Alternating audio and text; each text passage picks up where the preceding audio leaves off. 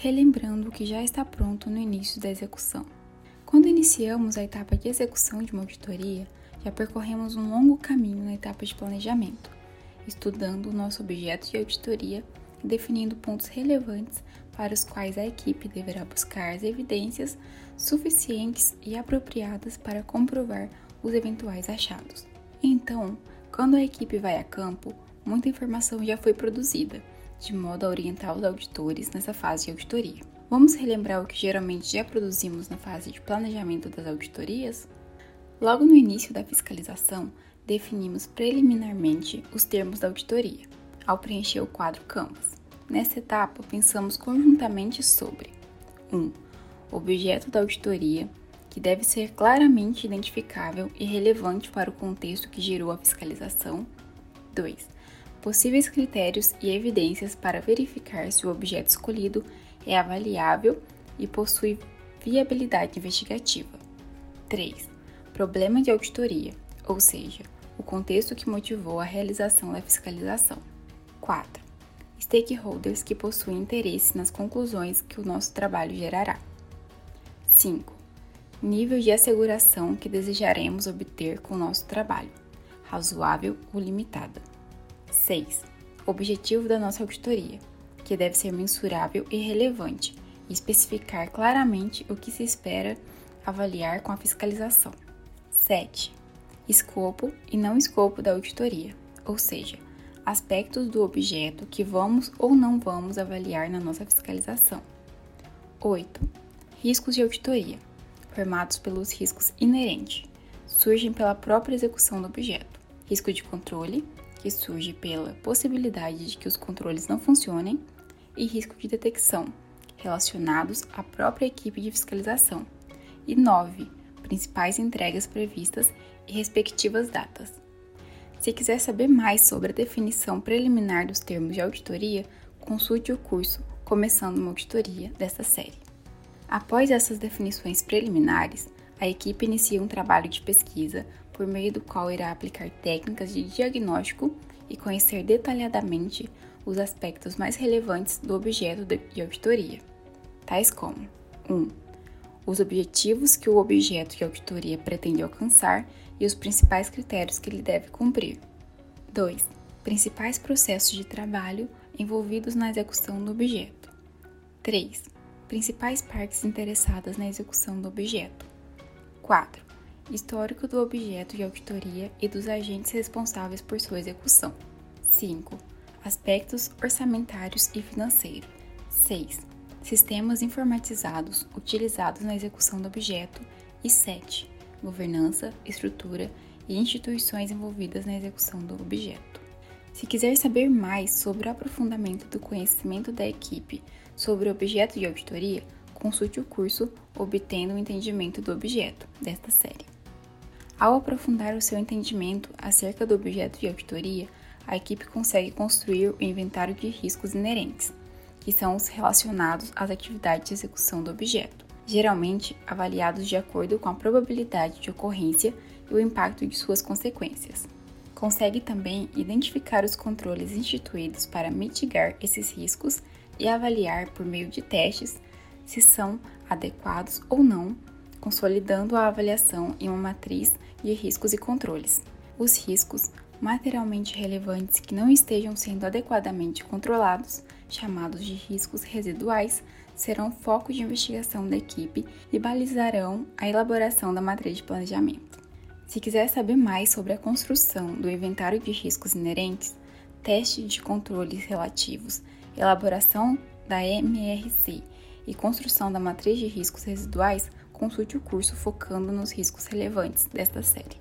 Embora a equipe venha aperfeiçoando durante todo o planejamento os termos de auditoria definidos preliminarmente no quadro Canvas, Nessa altura do campeonato, ela já possui condições de estabelecer os termos de auditoria de forma definitiva, diante do profundo conhecimento que adquiriu sobre o objeto. Assim, com base nos termos de auditoria e na matriz de riscos residuais, a equipe deve elaborar a matriz de planejamento, contendo os elementos que possam guiar a equipe na fase de execução, tais como 1. Um, questões que foquem os aspectos mais relevantes do objeto e os riscos residuais selecionados. 2. Informações requeridas para que as questões sejam respondidas e os possíveis achados evidenciados. 3. Procedimentos de auditoria necessários para a obtenção das informações e evidências. Após definida a matriz de planejamento, a equipe deve elaborar os instrumentos de coleta de dados previstos na coluna de procedimentos. Os instrumentos devem ser desenhados, revisados e, em alguns casos, testados ainda na fase de planejamento, sendo um erro muito comum realizar tais etapas somente na fase de execução. Por exemplo, caso o procedimento previsto para obtenção de determinadas informações requeridas seja a realização de entrevista com gestores dos órgãos auditados, o roteiro de entrevista deve ser preparado com todas as questões de interesse da equipe. Se determinada informação será obtida com a realização de pesquisas por meio de questionários, com beneficiários de um programa social, as questões da pesquisa devem ser adequadamente elaboradas e, provavelmente, um teste piloto deve ser realizado para verificar a pertinência das questões e o entendimento dos respondentes. É bom ressaltar, entretanto, que, embora a etapa de execução da fiscalização seja essencialmente aplicar procedimentos e técnicas de coleta e análise de dados, definidos na matriz de planejamento, vimos no curso Escolhendo e Aplicando as Técnicas de Auditoria desta série conteúdo sobre 1. Um, escolha da técnica mais adequada a cada caso. 2. Realização de planejamento adequado das técnicas escolhidas, inclusive com a elaboração de instrumentos de coleta de dados. 3. Orientações sobre a execução das técnicas.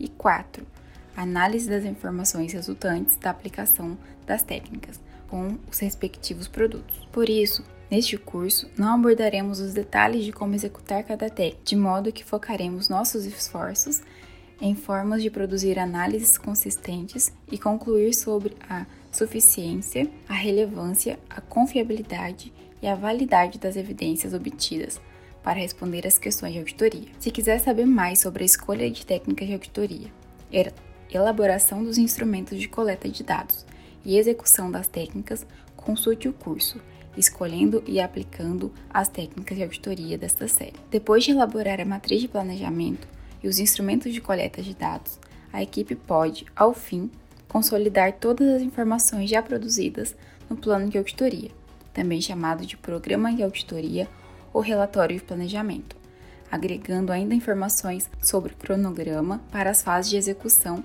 e relatório e estimativa de custo e de benefícios potenciais. Se quiser saber mais sobre a elaboração da matriz de planejamento e a construção do plano de auditoria, consulte o curso Elaborando a Matriz de Planejamento e o Plano de Auditoria desta série. Ufa, muita coisa, não? Em uma auditoria ideal, todas essas etapas são cumpridas na fase de planejamento, que é mais extensa e trabalhosa de uma fiscalização. Afinal, é quando construímos todo o nosso conhecimento do objeto e definimos o que vamos querer avaliar na fase de execução. Sabemos que nem sempre dá para fazer a auditoria ideal, diante das peculiaridades de cada caso e devido aos mais diversos motivos, como prazo exíguo, meta a cumprir, equipe diminuta, membros inexperientes, afastamento inesperado de membros da equipe, etc. Entretanto, mesmo nestes casos, a equipe deve chegar ao fim do planejamento com as informações essenciais definidas, que pode variar caso a caso, mas nunca podem deixar de conter 1. Um, termos de auditoria que delimitem claramente a. o problema de auditoria, b. o objeto de auditoria, c. os critérios, d. o objetivo da auditoria, e o escopo e o não escopo. 2. Visão geral do objeto, contendo as informações mais relevantes do objeto. 3. Racional utilizado para selecionar. 3.